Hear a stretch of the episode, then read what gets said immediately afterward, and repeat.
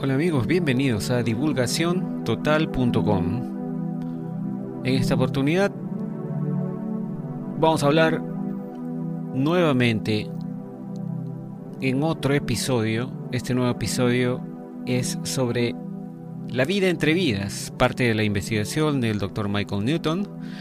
Y en esta oportunidad vamos a ver un caso de un alma avanzada, el alma avanzada. Muchas gracias a todos ustedes que nos siguen a través de divulgaciontotal.com. Este audio, este podcast va a aparecer como siempre, primero a través de anchor.fm y a través de eh, todas las distribuidoras de audio de podcast, ¿no? Como Spotify y Apple Podcasts.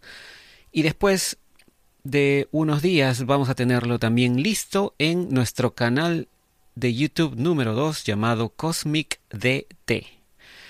Así que vamos con el tema de la vida entre vidas, en este caso el alma avanzada. El doctor Newton primero nos hace una explicación un poco larga, ¿no? A, diferencia de otros capítulos. Este, si no me equivoco, es el capítulo 11 ya. Dice el doctor Newton, las personas que poseen almas que son tanto muy viejas como muy avanzadas, son escasas. Aunque no he tenido la oportunidad de retroceder o, perdón, de ah, entrevistar, se podría decir, ¿no? A muchos blues, así como le llaman, ¿no? Es decir, a las almas de color de luz azul, en el nivel 5, como él los categoriza, siempre es estimulante trabajar con ellos debido a su comprensión y conciencia espiritual de gran alcance. El hecho es que una persona cuya madurez es tan alta, se refiere a, este tipo de personas con alma avanzada, ¿no? No busca un terapeuta de regresión para resolver conflictos de su plan de vida. En la mayoría de los casos, las almas de nivel 5 están aquí en la Tierra como guías encarnados, habiendo dominado los problemas fundamentales con los que la mayoría de nosotros luchamos a diario el alma avanzada está más interesada en hacer pequeños refinamientos hacia tareas específicas. Podemos reconocerlos, dice el doctor Newton, cuando aparecen como figuras públicas, y aquí yo sí discrepo con él, ¿no? Como por ejemplo dice la Madre Teresa. Bueno, hemos visto ya algunos indicios eh, de que no necesariamente la Madre Teresa haya sido un alma muy avanzada, ¿no? Pero bueno, esto es, es cuestión de otro tema ya. Eh, debemos recordar que el doctor Newton hizo su investigación a mediados de los años 90, si no me equivoco, este libro fue publicado en, el, en 1997. Así que digamos que el doctor Newton no tenía tanta información como existe hoy en el 2020 que estamos produciendo este podcast. Pero bueno, uh, uh, perdón, 2022 que estamos produciendo este podcast. Febrero del 2022 para ser más exacto. Pero bueno, retomando, lo que dice el doctor Newton. ¿no? Nos pone como un ejemplo lo de la Madre Teresa, aunque no necesariamente tenemos que estar de acuerdo con él. Sin embargo, dice el doctor Newton, es más común, eso sí, que el alma avanzada realice sus buenas obras de una manera tranquila y sin pretensiones, sin mostrar autocomplacencia. Su satisfacción proviene de mejorar la vida de otras personas, se enfocan menos en asuntos institucionales y más en mejorar los valores humanos individuales. No obstante, eh, los, um, seres o las personas, mejor dicho, las almas de nivel 5, también son prácticos, por lo que es probable que se los encuentre trabajando en una corriente cultural masiva que les permita influir en las personas y en eventos. Me han preguntado, dice el doctor Newton, si la mayoría de las personas que son sensibles, estéticas y particularmente em, con el lado derecho de su cerebro más influyente, tienen almas avanzadas, ya que las personas con esas características a menudo parecen estar en desacuerdo con los errores de un mundo imperfecto. No veo ninguna correlación aquí, dice. Ser emocional apreciar la belleza o tener impresiones extrasensoriales, incluido el talento psíquico, no necesariamente denota un alma avanzada.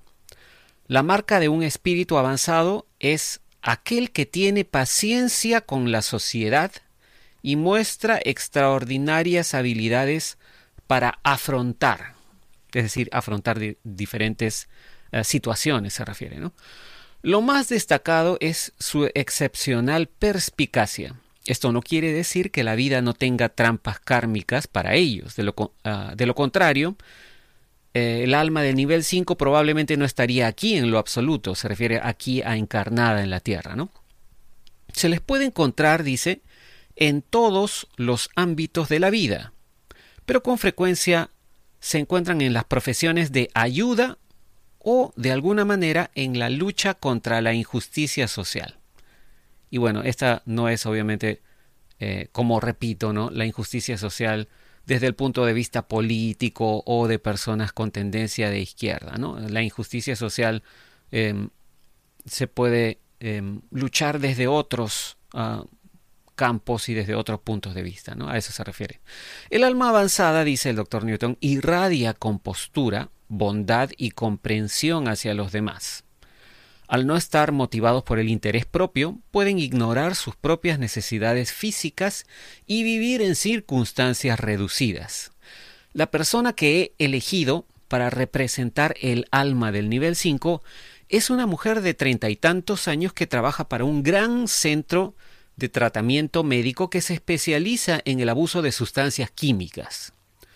Un colega me presentó a esta mujer quien me habló de su habilidad para guiar a los adictos a las drogas en recuperación hacia un estado mejorado de autoconciencia. En nuestro primer encuentro, dice el doctor Newton, me llamó la atención la expresión de serenidad de la mujer mientras estaba rodeada de emergencias caóticas en su lugar de trabajo. Era alta y excesivamente delgada, de cabello rojo flameante que sobresalía en todas direcciones. Aunque cálida y amistosa, había en ella un aire de impenetrabilidad. Sus ojos grises claros y luminosos eran los de quien ve las cosas pequeñas que la gente común pasa desapercibidas. Sentí que estaba mirando dentro mío en lugar de mirarme a mí. Mi colega sugirió que almorzáramos los tres porque esta mujer estaba interesada en mis estudios sobre el mundo de los espíritus. Me dijo que nunca había e, ella sufrido una regresión hipnótica, pero que tenía la sensación de una larga genealogía espiritual a través de sus propias meditaciones. Ella pensó que nuestra reunión no fue un accidente en su propio camino de aprendizaje y llegamos a un acuerdo para explorar su conocimiento espiritual. Unas semanas más tarde llegó a mi oficina. Claramente, esta mujer no tenía un deseo apremiante por una larga cronología de la historia de vidas pasadas. Decidí obtener un breve bosquejo de sus primeras vidas en la Tierra para usarlo como un trampolín hacia sus recuerdos superconscientes. Rápidamente entró en un trance profundo e hizo contacto instantáneo con su yo interior. Casi de inmediato, dice el doctor Newton nuevamente, debemos recordar esto, ¿no? casi de inmediato, encontré que el alcance de encarnaciones de esta mujer, se refiere a la cantidad de encarnaciones, era asombroso, remontándose al pasado distante de la vida humana en la Tierra. Repasando sus primeros recuerdos, llegué a la conclusión de que sus primeras vidas ocurrieron al comienzo del último periodo interglacial tibio que duró desde hace 130.000 años a 70.000 años antes de que la última gran edad de hielo se extendiera por el planeta. Durante el clima más cálido del Paleolítico medio de la historia de la Tierra, mi paciente describió vivir en sabanas subtropicales, perdón, húmedas, cerca de áreas de caza, pesca y recolección de plantas. Más tarde, hace unos 50.000 años, cuando las capas continentales de hielo cambiaron nuevamente el clima de la Tierra, ella habló de vivir en cuevas y soportar un frío intenso. Saltando rápidamente sobre grandes bloques de tiempo, encontré que su apariencia física cambiaba, de una postura ligeramente inclinada a una más erguida. A medida que avanzábamos en el tiempo le pedí que mirara los charcos de agua y sintiera su cuerpo mientras me reportaba. Su frente inclinada se volvió más vertical durante miles de años en diferentes cuerpos. Las crestas supraorbitales sobre, sus ojos se hicieron menos pronunciadas, al igual que el vello corporal y las enormes mandíbulas de hombre arcaico. En muchas de sus vidas, tanto como hombre como como mujer, recibí suficiente información sobre el hábitat, el uso del fuego, las herramientas, la ropa, la comida y las prácticas tribales rituales para una para hacer, dice el doctor, una datación antropológica aproximada.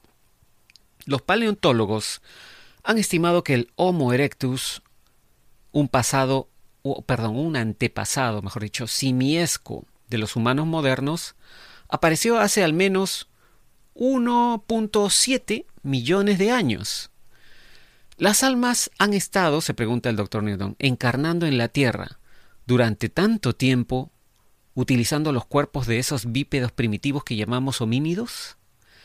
Algunos de mis pacientes más avanzados declaran que almas altamente avanzadas que se especializan en buscar anfitriones adecuados para almas jóvenes evaluaron la vida de la Tierra o la vida en el planeta Tierra durante más de un millón de años.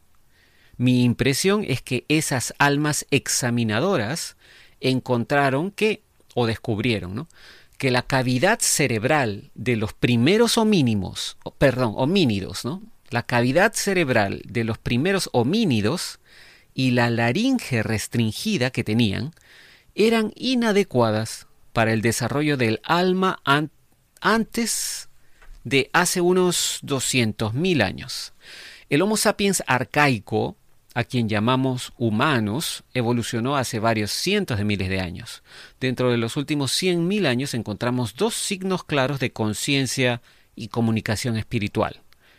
Ellos son las prácticas funerarias y el arte ritualista, como se encuentran en tótems tallados y dibujos rupestres. No hay evidencia antropológica de que esas prácticas existieran en la Tierra antes de los pueblos neandertales. Las almas eventualmente nos hicieron humanos a nosotros, no al revés.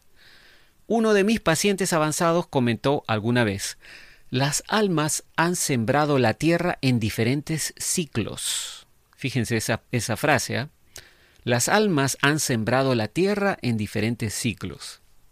Una combinación de información recopilada de una amplia gama de pacientes me sugiere que las masas de tierra que conocemos hoy en día vinieron de los continentes anteriores, sumergidos tal vez por cataclísmicos levantamientos volcánicos o magnéticos. Por ejemplo, se ha dicho que las Azores en el Océano Atlántico representan las cimas de las montañas del continente sumergido de la Atlántida.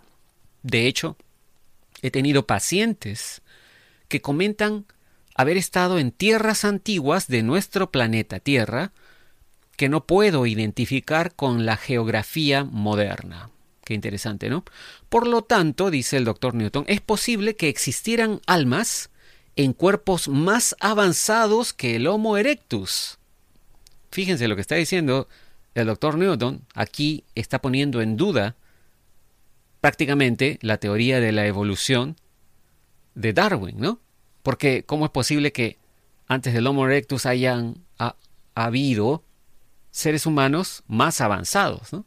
Pero bueno, repito, dice el doctor Newton, por lo tanto es posible que existieran almas en cuerpos más avanzados que el Homo erectus, el cual se extinguió hace aproximadamente un cuarto de millón de años con evidencia fosilizada oculta para nosotros hoy por el cambio geológico. Sin embargo, esta hipótesis significa que la evolución física de los humanos, o significaría, ¿no? que la evolución física de los humanos fue un asunto de altibajos, lo cual creo que es poco probable, dice, ¿no?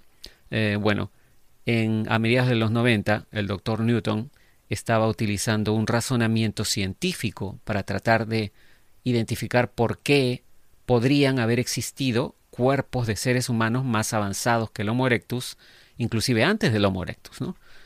Él cree que es poco probable, basado en la información nuevamente que él tenía en los noventas. ¿no? Ahora ya estamos pensando nosotros muy diferente a esa época y um, además ahora en el 2022 ya no nos dejamos llevar tan fácilmente por lo que los expertos nos dicen, ¿no? Porque ya vemos que los expertos a veces también no tienen nada de expertos. Continuamos con lo que dice el doctor Newton. Ahora dice, muevo a mi paciente a una vida africana que tuvo hace unos 9.000 años, lo cual, según ella dijo, fue un hito importante en su avance. Esa fue la última vida que iba a pasar con su guía, Kumara, ese era el nombre de esta guía que tuvo. Kumara era un alma avanzada en el momento en que su paciente tuvo esa vida. Y estaba aconsejando, dice, a un jefe tribal benévolo como su esposa influyente. Era esta Kumara, era la esposa influyente de ese jefe tribal benévolo. Localicé tentativamente su tierra como las tierras altas de Etiopía. Aparentemente, mi paciente había conocido a Kumara en varias vidas anteriores que abarcaban miles de años durante las encarnaciones finales de Kumara en la Tierra. Su asociación en forma humana terminó cuando mi paciente murió, salvando la vida de Kumara en un bote, se refiere a un bote fluvial, ¿no? Un barquito, arrojándose frente a una lanza enemiga. Llena de amor, Kumara todavía se le aparece a mi paciente como una mujer grande con piel de caoba pulida y una mata de cabello blanco coronada por un tocado de plumas. Está prácticamente desnuda excepto por una tira de piel de animal alrededor de su amplia cintura. En el cuello de Kumara cuelga un llamativo montón de piedras multicolores, el cual a veces mueve en la oreja de mi paciente para llamar su atención durante los sueños en medio de la noche. Kumara enseña mediante una técnica de destellos de recuerdos simbólicos de lecciones anteriores ya aprendidas en vidas pasadas. Las viejas soluciones a los problemas se mezclan con nuevas opciones hipotéticas en forma de acertijos con imágenes metafóricas. Por estos medios, Kumara pone a prueba el considerable almacén de conocimientos de su alumno durante las meditaciones y los sueños. Miré mi reloj. No había más tiempo para la información de fondo, si es que iba a permitir la exploración de las experiencias después de la vida de esta mujer, se refiere a su paciente, ¿no? Rápidamente la llevé al estado de superconciencia, esperando o anticipando algunas revelaciones espirituales interesantes, y al final no me decepcionó. Y aquí empieza a contar el doctor Newton el diálogo que tuvo con esta su paciente, que viene a ser el caso número 23. Y bueno, el diálogo es un poco largo, así que vamos a compartir solamente la primera parte del diálogo. Caso número 23. El doctor Newton dice, ¿cuál es tu nombre espiritual? La paciente dice, This. Es un nombre eh, aparentemente en inglés, al menos creo que es inglés, y se escribe T-H-E-C-E. This, ¿no? ¿Cuál es tu nombre espiritual? La paciente dice This. El doctor Newton le pregunta, ¿y tu guía espiritual mantuvo su nombre africano de Kumara? La paciente dice, para mí sí. El doctor Newton dice, ¿cómo te ves en el mundo de los espíritus? La paciente dice, un fragmento brillante de luz. El doctor Newton dice, ¿cuál es exactamente el color de tu energía? La paciente responde, azul cielo. El doctor Newton dice, ¿tu luz tiene motas o chispas de otro color? Luego de una pausa, la paciente responde, un poco de dorado, no mucho. El doctor Newton pregunta, ¿cuál es el color de la energía de Kumara? La paciente dice, es color violeta.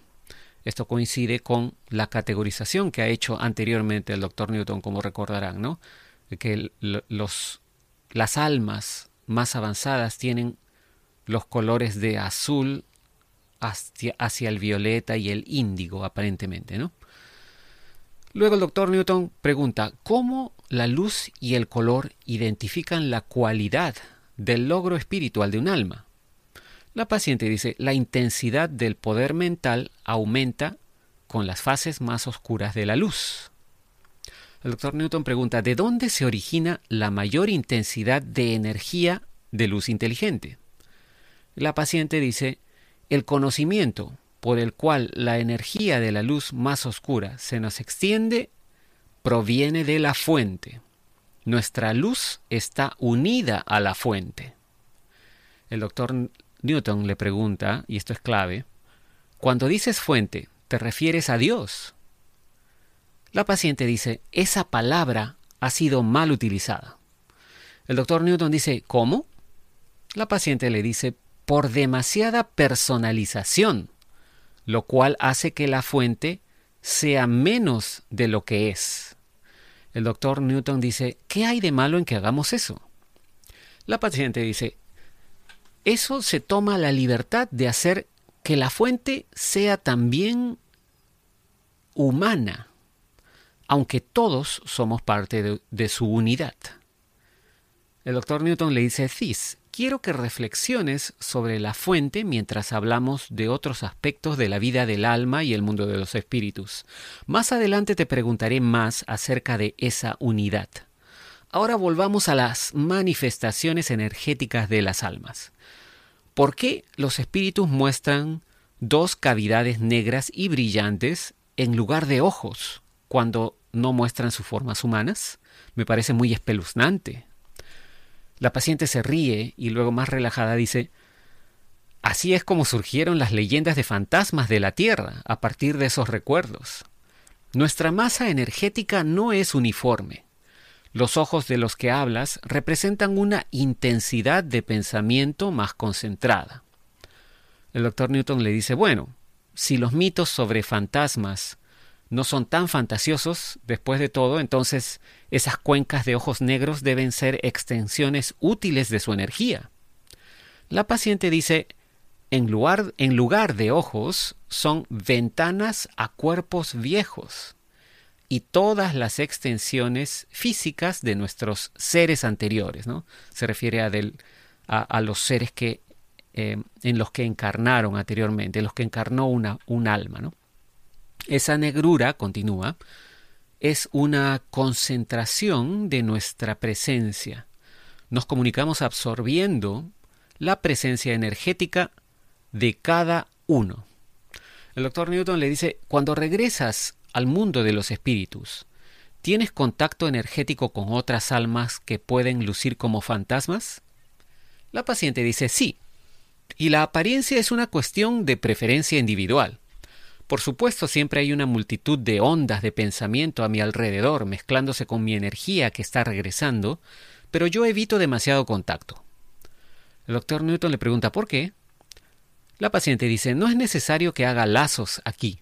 Estaré sola por, un tiempo para contemplar y resolver cualquier error de mi última encarnación antes de hablar con Kumara.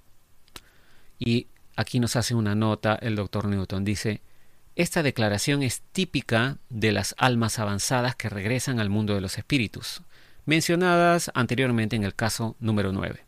Sin embargo, esta alma es tan avanzada que no tendrá deliberaciones ni dudas ni, ni, ni discusiones con su guía hasta mucho más tarde y a pedido de ella. Y bueno, vamos a dejar este tema aquí como les dije, el diálogo entre el doctor Newton y esta paciente, la alumna de Kumara, eh, es un poco más largo y continuaremos en el siguiente episodio. Muchas gracias por su atención. Nos comunicaremos en el próximo video o en el próximo podcast y no me queda más que decir, será hasta entonces, cambio y fuera.